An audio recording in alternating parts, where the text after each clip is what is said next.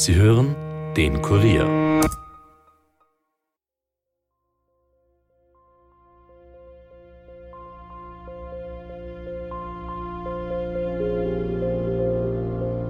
wenige Stunden später dann schon Angehörige hineinzulassen oder auch andere. Und unkontrolliert können so Spuren vernichtet werden. Er hat zu der Zeit auch eine Freundin gekriegt und das war für mich absolut nein, nein, er war es nicht. Ihm würde auch irgendwann bewusst, dass sie das nicht freiwillig tun wird und dass er dann die Frau mit Gewalt nehmen könnte. Mir hat dann immer gefragt, Martin, was ist passiert? Was war da? Was ist wirklich passiert? Ich weiß es nicht. Ich weiß es nicht, hat er gesagt. Immer wieder, ich weiß es nicht.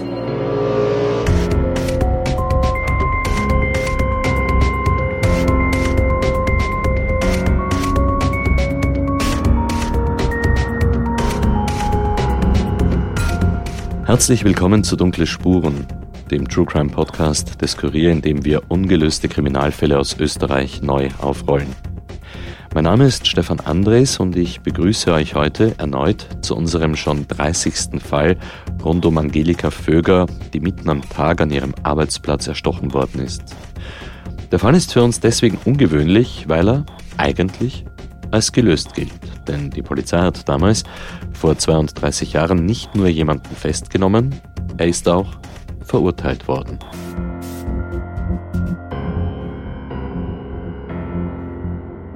Im Podcast-Studio begrüße ich jetzt wieder unsere Reporterin Valerie Kripp, die diesen Fall recherchiert hat. Hallo Valerie. Hallo Stefan. Am Ende vom ersten Teil hast du uns erzählt, dass es dann plötzlich doch einen Lichtblick für die Familie Vöger gegeben hat. Und zwar soll der damalige Leiter der Gerichtsmedizin Innsbruck ein neues Gutachten erstellt haben, mit dem die Wiederaufnahme des Falls beantragt hätte werden können. Ganz genau, hätte werden können. Wir haben ja im ersten Teil gehört, dass der zuständige Gerichtsmediziner die Theorie vertreten hat, dass sich Angelika Vöger die Haare selbst ausgerissen hat. Er ist der Meinung gewesen, dass sie im Bereich der Schläfen hellere Haare gehabt hat, was aber auf den Fotos, wie gesagt, ganz anders aussieht. Da hat sie durchgängig dunkles Haar. Das bestätigt auch ihr Mann Walter. Jedenfalls soll sein Vorgesetzter Rainer Henn in dem neuen Gutachten festgehalten haben, dass das so nicht stimmen kann und der Lehrling Martin K. zumindest nicht der alleinige Täter gewesen sein könne. Das hätte für die Familie also alles geändert. Das erste Mal hätte jemand ihre Zweifel bestätigen können. Aber dazu ist es nicht mehr gekommen. Denn Rainer Henn ist, nachdem er die Familie über seine Erkenntnisse telefonisch informiert hat, plötzlich gestorben. Am 25. Juli 1992, also nur vier Monate nach der Verurteilung von Martin K., ist er um 17.05 Uhr bei der Rückreise aus Kärnten frontal mit einem Pkw kollidiert, der auf die Gegenfahrbahn gekommen ist. Er war sofort tot. Hm. Was für ein tragischer Zufall. Aber was war das mit dem Gutachten? Das war doch offensichtlich fertig, hat er am Telefon gesagt. Damit könnte man doch auf jeden Fall diesen Fall wieder neu aufnehmen. Ja, das ist nie wieder aufgetaucht. Das Gericht hat es nie erhalten und auch in seinen persönlichen Dokumenten ist es nie gefunden worden. Das hat die Witwe der Familie Vöger gesagt. Und obwohl Rainer Henn der Familie Vöger gesagt haben soll, dass er den zuständigen Gerichtsmediziner über seine Erkenntnisse informiert habe, hat der danach beteuert, von nichts gewusst zu haben. Also gut, dann war damit die Hoffnung von der Familie Vöger natürlich dahin. Und wieder einmal sind finde ich, ja, ein, zwei Zufälle zu viel, oder? Ja, man merkt den Vögers heute noch an, wie viel Hoffnung sie da hineingesteckt haben und wie sehr es sie schmerzt, dass die ja enttäuscht worden ist. Wie ich ja schon im ersten Teil erwähnt habe, habe ich natürlich versucht, mit dem zuständigen Gerichtsmediziner in dem Fall zu sprechen. Ich hätte ihm gerne all die offenen Fragen bezüglich der blonden Haare und dem neuen Gutachten seines damaligen Vorgesetzten gestellt. Und ich hätte ihn auch auf die anderen Fälle angesprochen, in denen seine Arbeit als Gerichtsmediziner ja kritisiert worden ist. Immerhin hat er sich einmal eine Rüge des obersten Gerichtshofs eingehandelt und das Nachrichtenmagazin Profil hat ihn in einem Artikel den Gerichtsmediziner der umstrittene Gutachten erstellt genannt. Aber auf meine schriftliche Anfrage hat er nur geantwortet, ich lese das kurz vor, sehr geehrte Frau Magister Kripp, für eine Stellungnahme zu diesem Fall stehe ich nicht zur Verfügung. Mit der Bitte um Verständnis und mit freundlichen Grüßen. Mhm. Das ist schon schade, weil wir hier natürlich dann nur die Schilderungen von Familie Vöger haben, aber ja nicht die Gegenseite. Genau, deswegen sage ich auch so oft soll und hätte können, mhm. weil wir eben in einigen Bereichen dieses Falls nur die Aussagen der Familie haben. Alle anderen haben sich geweigert, mit uns zu sprechen. Die Landespolizeidirektion Tirol hat mich an die Staatsanwaltschaft Innsbruck verwiesen, weil es sich um einen Gerichtsakt handle und es zu einer Verurteilung gekommen ist. Diese wiederum hat mir ein Interview zunächst zugesagt, dann wieder abgesagt. Die Begründung war, dass man keinen Sinn mehr darin sehe, etwas zu dem Fall zu sagen. Das würde die Sache nur, ja, immer wieder neu aufwärmen und die Familie Vöger würde sowieso ihre Version der Dinge verbreiten. Aber nach einiger Recherche habe ich dann doch noch jemanden gefunden, der mir etwas zu dem Fall erzählen kann. Und zwar jemand, von dem ich, ja, ehrlich gesagt nicht gedacht hätte, dass es klappen würde. Ja, und wer ist das? Das ist Simone K., die Schwester des verurteilten Mörders Martin K. Oh, die kann uns wahrscheinlich wirklich einen Einblick geben, wie sich das Ganze aus einer anderen Perspektive abgespielt hat.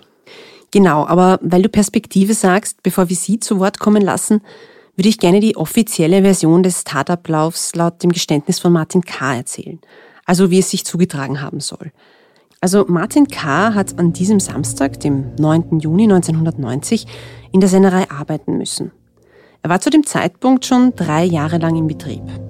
Laut Aussagen seines Chefs hat er die Lehre dort unbedingt machen wollen. Also er hat mehrmals angefragt, obwohl man ihm am Anfang abgesagt hat und die Stelle dann irgendwann doch bekommen. An diesem Tag hat sein Dienst um 5.30 Uhr in der Früh begonnen. Um 9.30 Uhr war er fertig, hat sich umgezogen und die Sennerei in Richtung eines nahegelegenen Gasthauses verlassen. Dort soll er ein Bier getrunken haben, ist in ein anderes Gasthaus gegangen, hat dort wieder Bier getrunken, ist nochmal in ein anderes Gasthaus und hat weiter getrunken. Insgesamt soll er an dem Vormittag fünf halbe Liter Bier konsumiert haben. Danach ist er in die Sennerei zurückgegangen und soll mit dem dortigen Hilfsarbeiter Schnaps getrunken haben. Der Hilfsarbeiter, der so wie er im Betrieb gewohnt hat, soll sich danach für ein Nickerchen hingelegt haben und Martin K. ist auf sein Zimmer gegangen. Bis auf Angelika Vöger, die eben im Büro die Buchhaltung erledigt hat, soll zu dem Zeitpunkt sonst niemand im Betrieb gewesen sein. Hm, also gut, das soll offenbar ziemlich viel Alkohol geflossen sein. Wie viel Promille hat er denn gehabt? Ja, kurz nach der Tat ist bei ihm eine Blutalkoholkonzentration von 1,9 Promille festgestellt worden. Man ist davon ausgegangen, dass er zum Tatzeitpunkt maximal 1,8 Promille gehabt hat. Das ist trotzdem ziemlich viel. Ja, ich muss aber dazu sagen, dass er danach bei den Nachbarn noch Cognac getrunken haben soll. Ja. So quasi zur Beruhigung. Das haben zumindest eben die Nachbarn ausgesagt. Okay, aber wie ist die Tat selbst dann eigentlich passiert? In dem Akt zur Tatrekonstruktion steht dann Folgendes. Ich lese es vor. Er habe dann um ca. 14.30 Uhr sechs Zeitschriften und Pornohefte aus seinem Kasten geholt und darin geblättert. Dann sei ihm die Idee gekommen, Vöger Angelika zu nehmen. Er nahm das Messer, das sich auf einem Stuhl neben dem Bett befand, an sich und ging zum Büro. Nachdem er geklopft hatte, rief die Frau herein und er habe gefragt, ob der Chef da sei. Nachdem die Frau dies verneint habe, habe sie am Computer wieder weitergemacht. Er zeigt dann vor, wie er auf die vor dem Computer sitzende Frau zwei Stiche ausgeführt habe. Den ersten gegen die mittlere Brustkorbregion rückseitig. Die Lokalisation des zweiten Stiches konnte er nicht angeben. Danach habe die Frau von hinten mit den Händen am Hals gepackt und vom Stuhl heruntergerissen. Die Frau habe zu schreien begonnen und sich gewehrt. Er habe das Messer verloren, welches sie auch zu fassen bekam. Sie habe ihm auch mit ihrer linken Hand an den Hals gegriffen, worauf auch er sie gewürgt habe. Er entriss der Frau das Messer und habe auf die in Linksseitenlage befindliche Frau wiederum eingestochen. Da die Frau auch nach diesem Stich noch weiter schrie, habe er sie gewürgt, bis sie ruhig gewesen sei. Schließlich habe die Frau über den Gang bis in sein Zimmer geschleppt und sie dort hingelegt. Er habe ihr den Rock ausgezogen und die Bluse gelockert. Schließlich habe er dann gesehen, was er angerichtet hatte und auf Wunsch der Verletzten die Rettung geholt.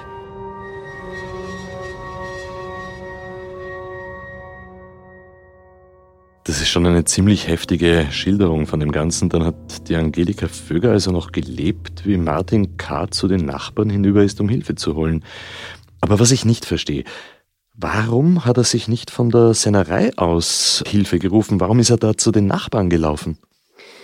Ja, das ist eine sehr gute Frage, die ich mir im Zuge der Recherchen auch gestellt habe. Er hätte ja einfach von dort aus anrufen können. Hm. Wahrscheinlich kann sie nur Martin K. selbst beantworten, beziehungsweise die Personen, die an der Tat beteiligt waren. Ich muss aber auch sagen, vielleicht steckt da gar nicht so viel dahinter und das war einfach eine Panikreaktion.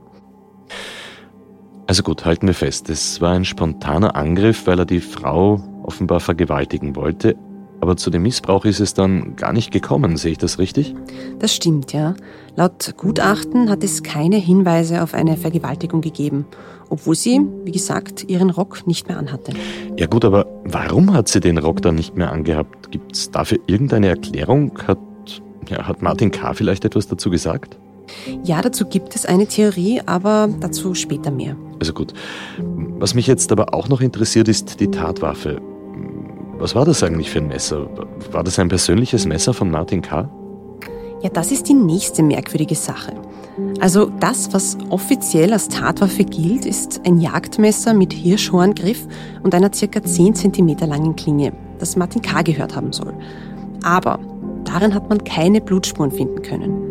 Was merkwürdig ist, weil selbst wenn sie danach gereinigt worden ist, hätte die ein oder andere Spur vorhanden sein müssen, sagen Experten. So genau kann man eine Waffe zumindest als Laie nicht reinigen. Und bevor du fragst, hm. auf der Waffe wurden keine Fingerabdrücke gefunden, weil man sie schlicht und einfach nicht auf Fingerabdrücke untersucht hat.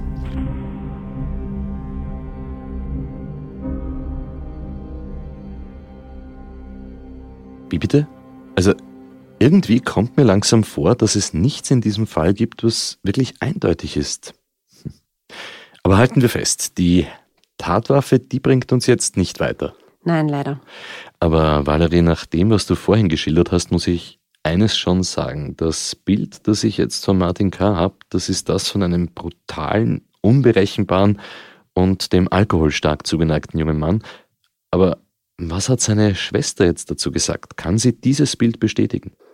Nein, eben überhaupt nicht. Aber starten wir einmal an dem Tag, an dem das alles passiert ist.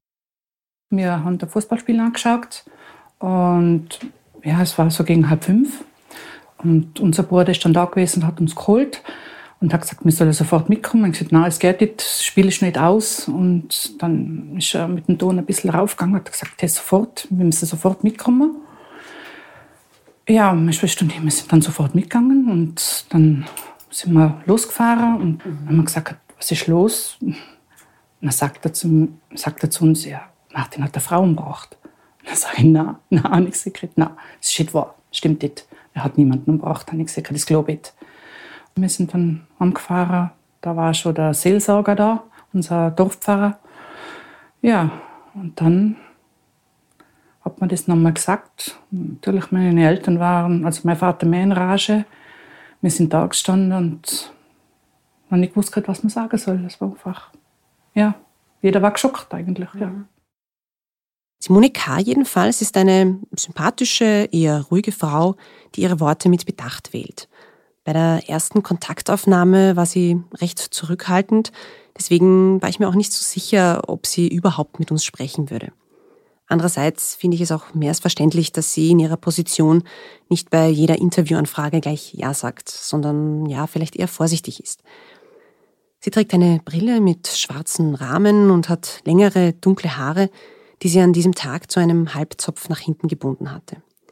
Ihre erste Reaktion, als ihr anderer Bruder ihr erzählt hat, dass Martin jemanden umgebracht hat, war, das kann nicht stimmen. Sie wollte dann sofort mit ihm sprechen, es hat dann aber eine Zeit lang gedauert, bis sie ihn in Untersuchungshaft besuchen konnte. Wie wir den ersten Besuchsschein gekriegt haben, der hat sich natürlich sehr gefreut, war aber auch sehr zurückhaltend da und ähm, wir haben dann immer gefragt, Martin, was ist passiert? Was, was war da? Mhm. Was ist wirklich passiert? Ich weiß es nicht. Ich weiß es nicht, hat er gesagt. Immer wieder, ich weiß es nicht. Wenn ich gesagt du musst dich doch an irgendwas erinnern, hat er gesagt, ich kann mich daran erinnern, ich weiß es wirklich nicht. Das waren immer seine Worte. Das war immer die Aussage, was er uns gegenüber bei jedem Besuch eigentlich gesagt hat. Ich weiß es nicht. Also Martin hat gegenüber seiner Schwester immer betont, dass er nicht weiß, was passiert ist. Er hat sich nur an eine einzige Sache erinnern können. Wenn man ihn gefragt hat, weißt du noch, wie der Ablauf war, wie du in die Käserei gekommen bist, dann hat er immer gesagt, ja, der Sekretär ist über die Stiergaue, ist ihm der Mitarbeiter entgegengekommen. Der hat ihn dann mit in sein Zimmer und da hat er Schnaps getrunken. Mhm. Und das hat er immer gesagt, das hat er immer gewusst. Aber was dann in seinem Zimmer passiert ist, mhm. da hat er keine Erinnerung mehr. Das, es ist wie, als, äh, ich würde sagen, als ob man ihm irgendwas in das Getränk gemischt hat, dass er wirklich jegliche Erinnerung verloren hat. Die Schwester äußert hier also die Vermutung, dass man ihrem Bruder etwas ins Getränk gemischt habe, damit man ihm den Mord ja leicht in die Schuhe schieben könne. Ich muss aber dazu sagen, dass es dafür keine anderen Anhaltspunkte gibt. Also das heißt, diese Vermutung müssen wir so stehen lassen. Ich habe sie dann noch gefragt, wie ihr Bruder so war, wenn er Alkohol getrunken hat. Es könnte ja sein, dass er dann unberechenbar wird. Sie hat gemeint, dass er schon regelmäßig getrunken hat, vor allem wenn sie abends ausgegangen sind, und auch einiges vertragen hat.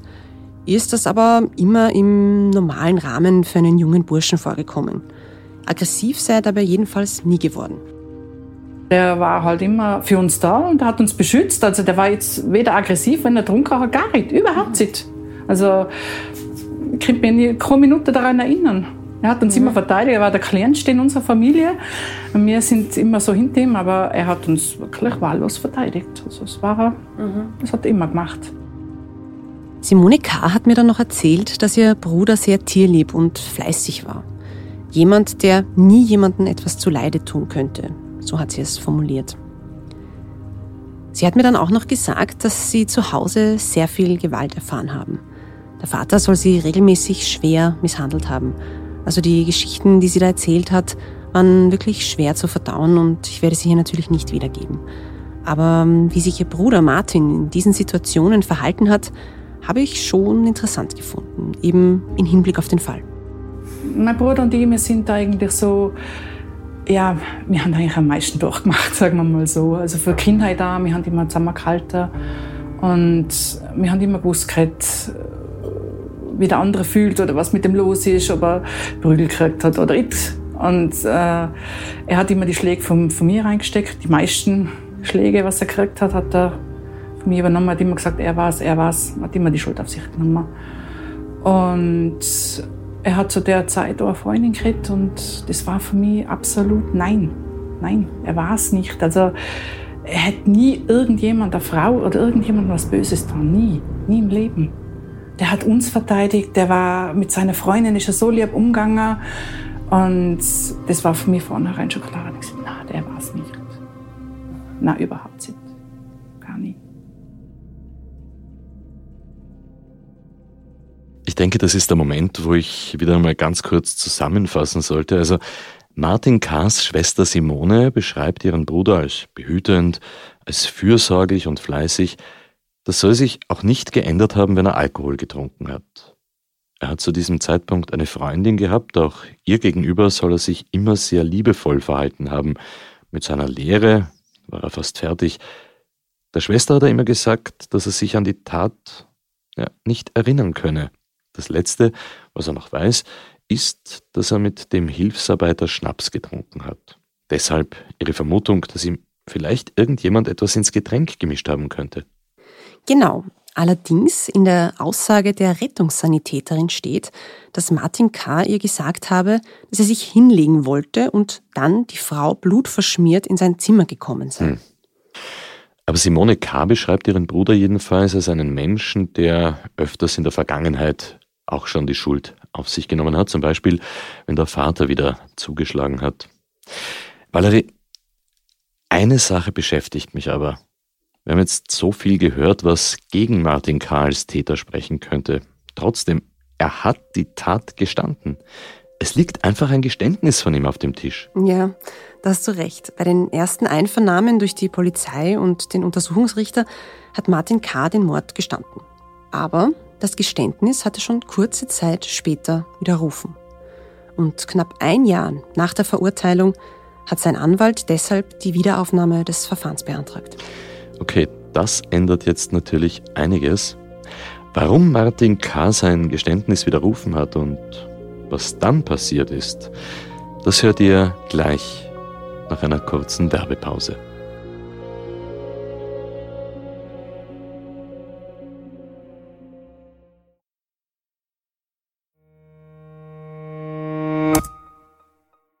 Bevor wir starten, ein Hinweis in eigener Sache. Hatten die Nazis Alientechnik? Woran glaubt die berüchtigte QAnon-Bewegung? Was hat es mit den Echsenmenschen auf sich? Und besitzt der Vatikan eine Zeitmaschine? Diesen und anderen Fragen gehen wir bei den Fakebusters nach. Wir sehen uns gemeinsam mit renommierten Expertinnen und Experten die skurrilsten und gefährlichsten Verschwörungstheorien an und sezieren sie bis auf den kleinsten Mythos. Lasst euch von den abenteuerlichsten Thesen verführen und dann wieder auf den harten Boden der Tatsachen zurückholen. Jeden zweiten Dienstag tauchen wir in die Welt der Verschwörungstheorien ein. Seid dabei, wenn es wieder heißt, bleibt skeptisch, aber hört uns gut zu.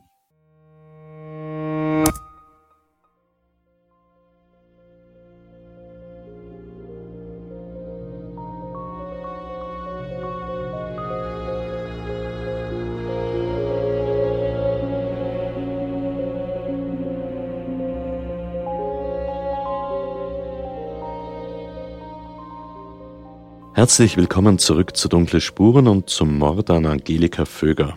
Valerie, wir sind gerade dabei stehen geblieben, dass der Lehrling sein Geständnis widerrufen hat. Wie ist es dazu gekommen? Da muss ich kurz ein bisschen ausholen. Es hat wegen Formfehler nämlich mehrere Verfahren gegeben, bis er dann rechtskräftig verurteilt worden ist. Und schon beim ersten hat Martin K. sein Geständnis widerrufen, allerdings nur teilweise. Er hat also nach wie vor zugegeben, dass er auf sie eingestochen hat, aber betont, dass er sie nicht töten wollte. Wortwörtlich hat er damals gesagt, ich zitiere aus dem Akt, ich habe damals vor dem Untersuchungsrichter nur schnell dahingeredet, um bald wieder gehen zu können. Ich wollte meine Ruhe haben. Ich habe bei der damaligen Vernehmung immer nur mit Ja geantwortet. Beim zweiten Verfahren hat er das Geständnis dann vollständig widerrufen. Also gesagt, dass er Angelika Vöger nicht ermordet hat. Seither ist er dabei geblieben und im Jänner 1993 hat er eben die Wiederaufnahme des Verfahrens beantragt, weil er, so steht es in dem Schriftstück, nicht schuldig sei. Das begründet er so, ich lese die wichtigsten Punkte vor. Die Haare, die man in der Hand der ermordeten Angelika Vöger fand, stammen nicht von mir. Die Tatwaffe wurde nie gefunden. Das im Gericht aufliegende Messer ist nicht mein Eigentum. Die Zeitabfolge des Verbrechens war viel zu kurz die nicht vorhandene Schleifspur aus dem Büro in mein Zimmer. Mein für einen Täter nicht nachvollziehbaren Verbleib am Tatort und Benachrichtigung der ersten Hilfe für Frau Vöger. Er führt außerdem an, dass die Haare von zwei Personen nicht untersucht worden sind. Personen, die also offenbar verdächtigt. Und er erwähnt nochmal diesen ja, seltsamen ersten Gedanken des Chefs, als er die blutüberströmte Angelika Vöger entdeckt hat. Nämlich, dass sie eine Fehlgeburt gehabt haben könnte. Ja, und hat er damit irgendetwas erreichen können? Nein, dem ist nicht stattgegeben worden. Später hat er dann noch die Genehmigung einer DNA-Analyse der blonden Haare beantragt, auf eigene Kosten. Das hat das Landesgericht Innsbruck aber abgelehnt. Die Begründung war, den Geschworenen im Prozess sei der Umstand bekannt gewesen, dass die Haare nicht von ihm selbst stammen. Eben weil der Gerichtsmediziner gemeint hat, die Haare könnten von Angelika Vöger selbst stammen. Danach hat Martin K. dann aufgegeben und wollte nichts mehr damit zu tun haben. Er hat seine Haftstrafe, wie gesagt, abgesessen. Danach ist er weggezogen und hat ein neues Leben begonnen. Ja, das kann man auch irgendwie verstehen. Valerie, bevor wir zu den Menschen, die Martin K. verdächtigt hat, kommen, also diesen zwei Menschen, deren Haare nicht untersucht worden sind, wieso hat er dann am Anfang gesagt, dass er es war? Ich meine, man hört ja immer wieder von falschen Geständnissen, weil Verdächtige in Bedrängnis gebracht worden sind. Trifft das vielleicht hierzu? Ja, eventuell. Zumindest soll es ein Gespräch gegeben haben, das darauf hindeuten könnte. Der Witwer Walter Vöger hat mir bei meinem Besuch bei ihm ein Transkript von einem Telefonat aus dem Jahr 2013 vorgelegt. Laut seiner Auskunft hat er mit jenem Polizisten gesprochen, der an dem Tag dabei war. Und darin schildert der Beamte die Rückfahrt vom Tatort zum Posten. Im Auto er, sein Kollege der Postenkommandant und Martin K., den sie ja gleich mitgenommen haben. Der Polizist soll in dem Telefonat davon berichtet haben, dass der Postenkommandant den Lehrling massiv bedrängt haben soll, die Tat zuzugeben. Also wörtlich steht im Transkript, dass er ihn angeschrien haben soll mit den Worten, Gib zu, du Schwein, du warst es. Ich habe dann natürlich versucht, den Beamten ausfindig zu machen, damit er mir das selbst erzählen kann, bin aber leider gescheitert. Denn er hat nicht nur den Beruf gewechselt, sondern ist offenbar auch in ein anderes Bundesland gezogen und er hat einen Namen, der in Österreich sehr häufig vorkommt. Mhm. Das wäre natürlich interessant gewesen, aber ich musste schon sagen, dass ich beim Witwer überhaupt kein Motiv sehe, warum er so etwas erfinden sollte. Ja, das stimmt. Das war mein Gedanke, ja. Apropos Motiv. Angenommen, der Lehrling war nicht der Mörder, wer könnte dann sonst ein Motiv gehabt haben, Angelika Vöger etwas anzutun? Ja, hier bewegen wir uns natürlich ausschließlich im Bereich der Spekulation. Mhm. Aber das Erste, was mir in den Sinn gekommen ist, Angelika Vöger war Buchhalterin. Also vielleicht ist ihr irgendetwas in den Zahlungsvorgängen des Betriebs aufgefallen, das sie nicht hätte entdecken sollen. Das ist auch eine Theorie von Walter Vöger. Das muss ja nicht unbedingt erst an diesem Tag gewesen sein. Er hat mir gesagt, dass sie sehr verschwiegen war, was ihre Arbeit angegangen ist. Also vielleicht hat sie es erst an diesem Tag angesprochen. Das würde wohl am ehesten für den Besitzer von der Sennerei sprechen und von ihm stammt ja dann auch diese merkwürdige Aussage mit der Fehlgeburt. Aber der war doch zum Tatzeitpunkt gar nicht dort, hat's geheißen. Das ist richtig, ja. Bei der Befragung hat er angegeben, dass er zunächst noch mit Angelika Vöger gesprochen habe und dann um 13 Uhr nach Hause zum Mittagessen gefahren sei. Er sei dann vom Nachbarn angerufen worden, dass etwas in der Sennerei passiert sei. Er habe sich sofort auf den Weg gemacht und war kurz nach der Rettung am Tatort. Das bestätigt der Sanitäter, der ausgesagt hat, der Chef habe ihn nach seiner Ankunft gefragt, was los sei und ob der Doktor schon unterwegs sei. Okay, aber wie wir im ersten Teil schon gehört haben, muss dieser zeitliche Ablauf so nicht stimmen. Also, Angelika Vöger könnte schon viel früher angegriffen worden sein, Dafür spricht ja der große Blutfleck im Büro, wo sie dem Experten zufolge länger gelegen haben muss, und die fehlende Schleifspur ins Zimmer vom Lehrling. Ja, das stimmt, ja. Und ihr Joghurt hat sie ja auch nicht gegessen, wie genau. die Schwägerin gesagt hat. Gibt es vielleicht noch ein anderes mögliches Motiv? Die Schwester von Martin K., Simone, hat mir gegenüber noch eines erwähnt, ja. Sie mutmaßt, dass die Frau des Sennereibesitzers eifersüchtig auf Angelika Vöger gewesen sei. Ob das als Motiv ausreicht, ist natürlich mehr als fragwürdig. Sie ist laut ihrer Aussage um 12.45 Uhr zum Mittagessen nach Hause gefahren. Nach dem Anruf vom Nachbarn sei sie zunächst noch zu Hause geblieben und erst später zum Tatort nachgekommen. In den anderen Zeugenaussagen habe ich nichts über sie gefunden, also dazu wissen wir einfach zu wenig. Ja, und dann bleibt immer noch eine sexuell motivierte Tat, auch wenn Martin K. nicht der Täter gewesen ist. Ja, was ist zum Beispiel mit diesem Hilfsarbeiter? Er war ja offiziell der Einzige, der neben Martin K. und Angelika Vöger zu diesem Zeitpunkt in der Sennerei war. Aber die blonden Haare, die haben nicht mit seinen übereingestimmt, oder? Genau, ja. Die Haare haben zwar nicht gepasst, seine Aussage ist aber trotzdem ja ein bisschen merkwürdig. Er hat angegeben, dass er mit dem Chef und seiner Frau bei ihnen zu Hause Mittag gegessen habe. Danach sei er wieder in die Sennerei gefahren, habe dann noch um 14 Uhr gebadet und sich dann schlafen gelegt. Ich lese kurz vor. Seit meiner Rückkehr vom Essen habe ich Martin im Sennereigebäude nicht gesehen. Auch habe ich die mir vom Sehen her bekannte Sekretärin im Haus nicht gesehen. Ich habe tief geschlafen, als es plötzlich gegen meine Zimmertüre schlug und an der Stimme erkannte ich Martin laut schreien, bitte Hilfe, Hilfe, Rettung holen. Er hat also die ganze Zeit, während nebenan ein Mord passiert ist, bei dem sich das Opfer, wie wir ja wissen, massiv gewehrt haben soll, geschlafen? Valerie, ist das dort so weitläufig, dass das realistisch sein könnte? Nein, man darf sich den Betrieb nicht so groß vorstellen, sondern eher wie ein größeres Einfamilienhaus. Und die Zimmer und das Büro waren ja alle im ersten Stock, also dicht beieinander. Das muss schon ein sehr tiefer Schlaf gewesen sein. Und noch etwas ist komisch. Er erwähnt das Schnapstrinken mit dem Lehrling nicht. Da muss man sich die Frage stellen, wie realistisch ist es, dass Martin K. ausgerechnet das erfunden hat, obwohl er sich sonst an nichts erinnern konnte. Ja, das stimmt. Vielleicht hat ja irgendjemand Interesse daran gehabt, dass Martin K. stark betrunken war, um es ihm so leichter in die Schuhe schieben zu können. Und der Hilfsarbeiter, der könnte an diesem Plan beteiligt gewesen sein. Also mal jetzt nur so ins Blaue hineinspekuliert.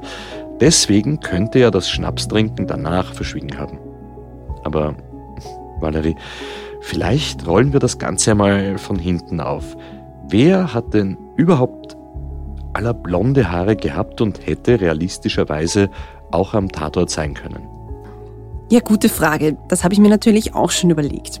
Also einmal der Nachbarssohn, der damals Mitte 20 war. Er war ja derjenige, der uns im ersten Teil so unfreundlich empfangen hat. Mhm.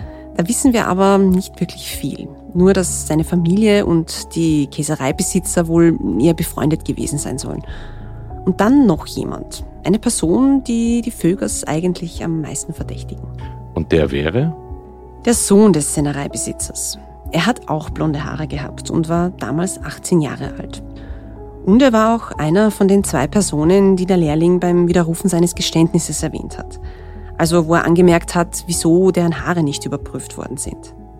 Offiziell war der Sohn zum Zeitpunkt des Mordes in der Schweiz, weil er dort seine Lehre gemacht hat. Das haben zumindest seine Eltern gesagt. Aber Walter Vöger meint, er sei am Wochenende immer zu Hause gewesen. Ja, und was hat er dann ausgesagt? Na, er ist nie von der Polizei befragt worden. Hm? Und es ist nie überprüft worden, ob er tatsächlich in der Schweiz war oder nicht. Aber was hätte er denn für ein Motiv gehabt? Hier gibt es ja, eine Reihe von Spekulationen. Die reichen von einer sexuell motivierten Tat bis hin zu der Vermutung, dass Angelika Vöger ihn dabei erwischt hätte, wie er Geld aus dem Betrieb gestohlen habe. Mhm. Ja, und wer war die zweite Person, von der Martin K. eine Haaranalyse gefordert hat? Der Bruder des Besitzers.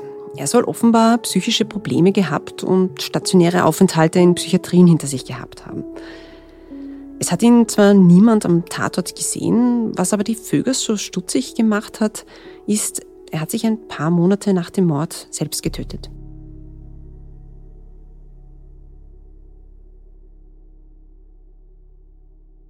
Das waren jetzt doch hm, ziemlich viele Dinge, eine lange Liste. Angenommen, Martin K. war es wirklich nicht.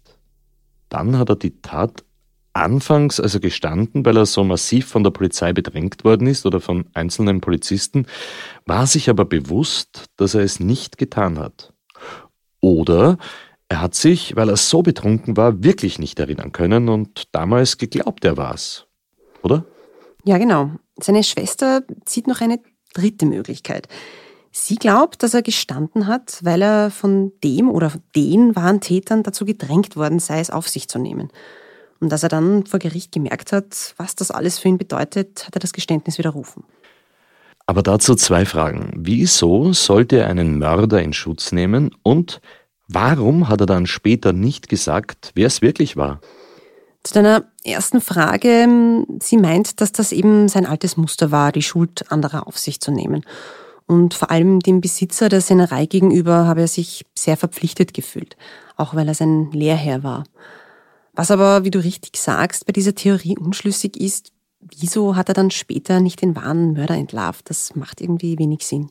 Ja, oder er war doch der Mörder oder zumindest beteiligt und diese Unstimmigkeiten lassen sich auf irgendeine Weise erklären. Ja, so ist es, ja. Was sagen eigentlich die Besitzer von der Sennerei dazu? Immerhin sind das ziemlich massive Anschuldigungen von der Familie Vöger und Sie könnten ja Informationen haben, die das Ganze in einem völlig anderen Licht darstellen. Ja, Sie selbst waren leider nicht zu einem Interview mit mir bereit, aber ich habe mit Ihrem Anwalt sprechen können. Genauer gesagt, er hat mir ein paar Fragen schriftlich beantwortet. Zunächst einmal hat er betont, dass die Familie diese ganzen Anschuldigungen aufs Schärfste zurückweist. Sie haben diesbezüglich auch schon einige Klagen gewonnen, weil die Vögers diese Dinge in der Öffentlichkeit behauptet haben. Und jemanden einen Mord vorwerfen ist natürlich Verleumdung. Ja, das ist klar. Aber was ich mich frage, wieso haben Sie nie einer DNA-Haaranalyse zugestimmt? Ich meine, auch wenn das Gericht es nicht angeordnet hat. Sie hätten ja von sich aus damit Zweifel aus dem Weg räumen können. Ja, diese Frage hat er mir leider nicht wirklich beantwortet. Seine Antwort war, ich lese das kurz vor, meines Wissens sind die blonden Haare, die offenbar das Opfer in den Händen hatte, nicht mehr existent. Somit ist ein DNA-Abgleich nicht möglich. was, wie wir wissen, stimmt. Die Haare sind aber erst später verschwunden. Die erste Info diesbezüglich ist aus dem Jahr 2006. Der Anwalt hat jedenfalls betont, dass der Inhaber der Sennerei schwarze Haare gehabt hat. Der Sohn zum Zeitpunkt des Mordes in der Schweiz war und der Bruder des Besitzers stationär in einem Krankenhaus untergebracht war, das ja 150 Kilometer entfernt ist. Und er sieht nicht ein, warum unbeteiligte Personen, die nicht einmal im Verdacht stehen, an dieser schrecklichen Tat beteiligt gewesen zu sein, nun nach über drei Jahrzehnten plötzlich Beweise erbringen sollen, wonach sie nicht die Täter seien. Die Argumentation der Familie ist aus diesem Grund schon absurd, was auch vom Gericht festgestellt wurde. Okay. Man muss einfach sagen, in diesem Fall ist das Recht natürlich auf ihrer Seite, aber ich muss auch sagen, meine Zweifel in Bezug auf die teilweise schon ziemlich widersprüchlichen Spuren löst das Ganze nicht auf. Hast du denn noch irgendjemanden anderen gefunden, der vielleicht eine Erklärung für den einen oder anderen unklaren Punkt hat? Ja, das habe ich. Ähm, sein Name ist Axel Petermann und ich habe ihn vorhin schon kurz erwähnt. Er ist Profiler und Kriminalist und die Familie Vöger hat ihn im Jahr 2015 gebeten, sich die Unterlagen zu dem Mordfall anzusehen. Und er ist zu dem Schluss gekommen, dass die offizielle Version vielleicht doch stimmen könnte. Aber hören wir kurz selber rein. Es gibt nämlich eine Aufnahme von ihm, als er der Familie seine Ergebnisse präsentiert hat.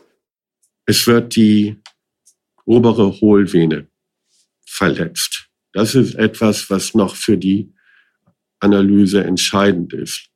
Was bedeutet das? Perforation oder Verletzung der oberen Hohlvene. Das ist sehr schlecht beschrieben im Obduktionsprotokoll. Es heißt einmal, dass diese Vene durchstochen sei, ein anderes Mal heißt es verletzt sei sie worden. Warum ich sage, diese Beschreibung der Verletzung der oberen Hohlvene ist richtig, weil man nicht genau weiß, was ist eigentlich passiert durch den Stich. Bei einer kompletten Ruptur würde sehr schnell viel Blut in den Thorax kommen und ein Verblutungstod innerhalb von wenigen Minuten eintreten. Ich gehe davon aus, dass es sich um eine inkomplette Ruptur handelt. Also der Profiler spricht etwas Wichtiges an. Im Obduktionsbericht steht einmal, dass die obere Hohlvene durchstochen worden ist und ein anderes Mal, dass sie nur verletzt worden ist. Und das ist natürlich ein wesentlicher Unterschied. Denn wenn sie durchstochen worden ist, ist Angelika Vöger innerhalb kürzester Zeit tot gewesen. Wenn sie nur verletzt worden ist, dann muss das nicht unbedingt zum Tod geführt haben. Glaubt man also an die zweite Theorie, könnte der offizielle zeitliche Ablauf wieder stimmen.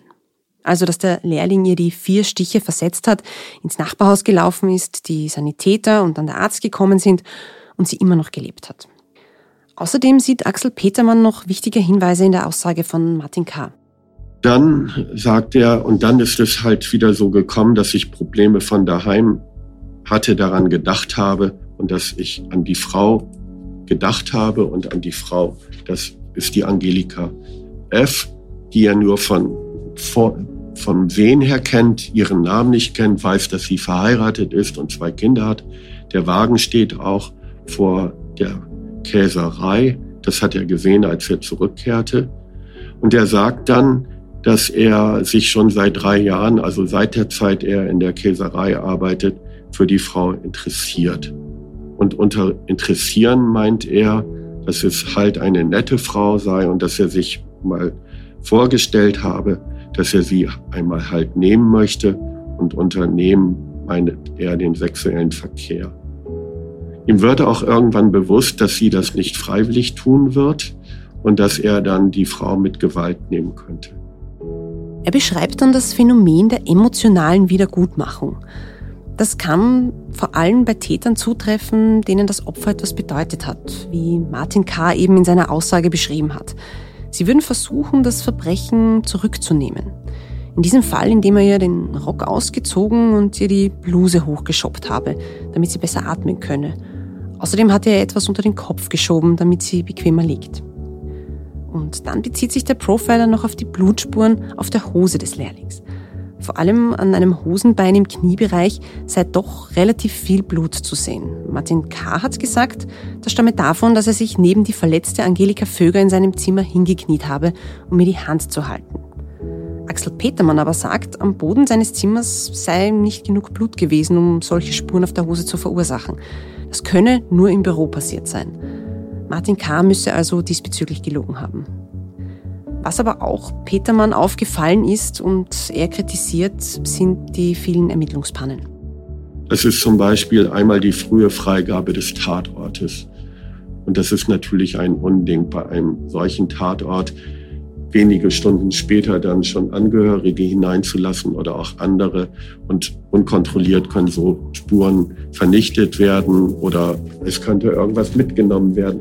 Es ist unterlassen worden, Fingerabdrücke zu suchen. Man hat auch nicht die Kleidung der Opfer untersucht. Später hat es keine DNA-Untersuchung gegeben, obwohl die dann so im Laufe der Jahre dann auch möglich gewesen wäre. Fehlende Beweismittel etwas, was leider immer wieder passiert. Aber hier ist es eben halt sehr frappierend, weil es ja blonde Haare gewesen sein sollen. Zumindest in der Beschreibung ist das zu lesen. Angelika Vöger hatte keine blonden Haare. Und auf Fotos, die mir gezeigt worden sind, sieht man auch an keiner Stelle, dass sie da irgendwie eine blonde Strähne gehabt haben könnte. Die Beschreibung vom, vom Lehrling mit den Haaren scheint ja auch so zu sein, dass die Morphologie seiner Haare nicht mit den Haaren aus der Hand übereinstimmen können.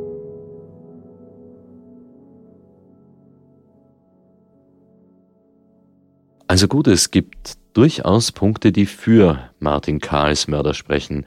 Eine Theorie, woher die blonden Haare stammen, kann der Profiler auch nicht liefern. Sie bleiben also irgendwie das große Mysterium in diesem Fall. Aber wenn er es war, warum hat er sie dann in sein Zimmer geschleift und sie nicht im Büro liegen gelassen? Oder war er eben nicht alleine und hat sie zwar als erster angegriffen, aber jemand anderes hat die Tat dann vollendet? Vielleicht jemand mit blonden Haaren?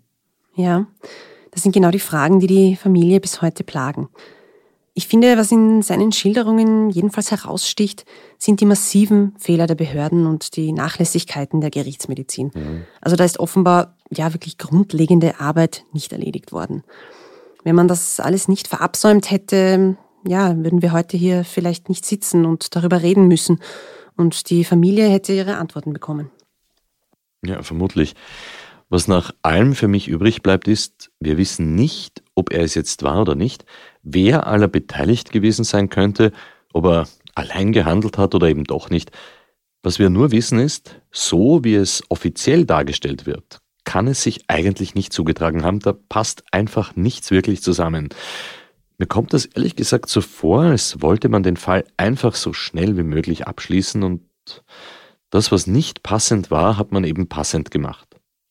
Die Leidtragende ist in diesem Fall die Familie Vöger, die es ja so hinnehmen muss. Und in weiterer Folge, man muss das schon so sagen, auch die Nachbarn und die Sennereibesitzer. Denn wenn wir von der offiziellen Version ausgehen, sind sie absolut schuldlos in diesen Mord hineingezogen worden. Mhm. Und nicht nur das, neben der psychischen Belastung ist es über die Jahre auch eine finanzielle Belastung geworden. Vor allem für die Vögers. Allein die ganzen Gutachten, die Walter Vöger beauftragt hat, aber auch die Prozesskosten, die entstanden sind, weil Vöger öffentlich diese Anschuldigungen gegen die Sennereibesitzer geäußert hat, ohne aber belastbare Beweise dafür zu haben. Ich könnte mir vorstellen, dass Ihnen in Ihrer tiefen Verzweiflung schon alles völlig egal war und Sie das einfach in Kauf genommen haben. Ich meine, Sie haben nichts mehr zu verlieren gehabt. Sie haben schon alles verloren. Ja, da wirst du recht haben. Man muss sich nur kurz einmal in ihre Situation hineinversetzen. Da stirbt eine Frau, die Mutter deiner Kinder, völlig überraschend. Das ist schlimm genug. Du hast Pläne mit ihr gehabt, Vorstellungen von einer gemeinsamen Zukunft.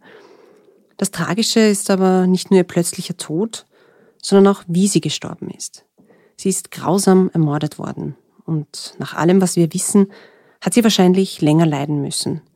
Die Rettungssanitäter haben bei der Zeugenvernehmung gesagt, dass sie sogar noch kurz gesprochen hat. Sie hat ganz leise gesagt, ich habe starke Schmerzen, ich will einfach nur meine Ruhe.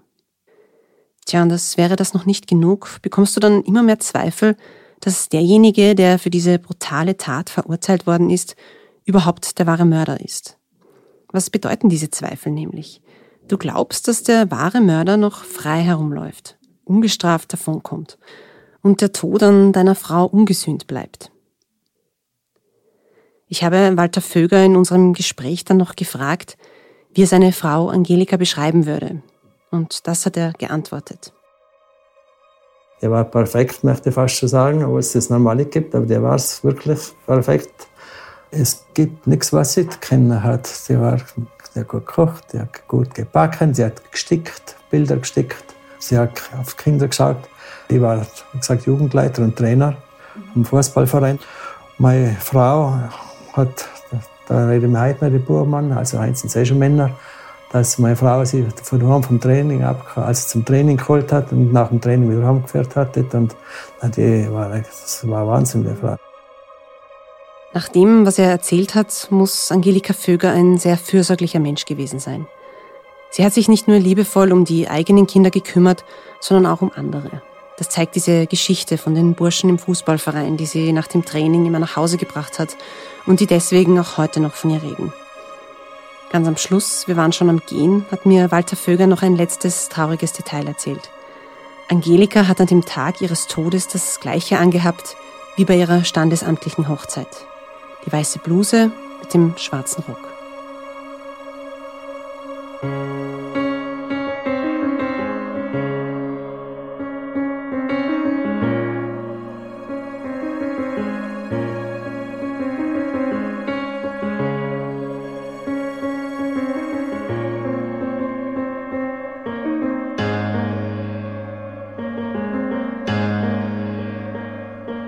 Wir danken den Familienmitgliedern von Angelika Vöger für die Unterstützung bei der Aufarbeitung von diesem Fall und allen, die sich bereit erklärt haben, mit uns zu sprechen.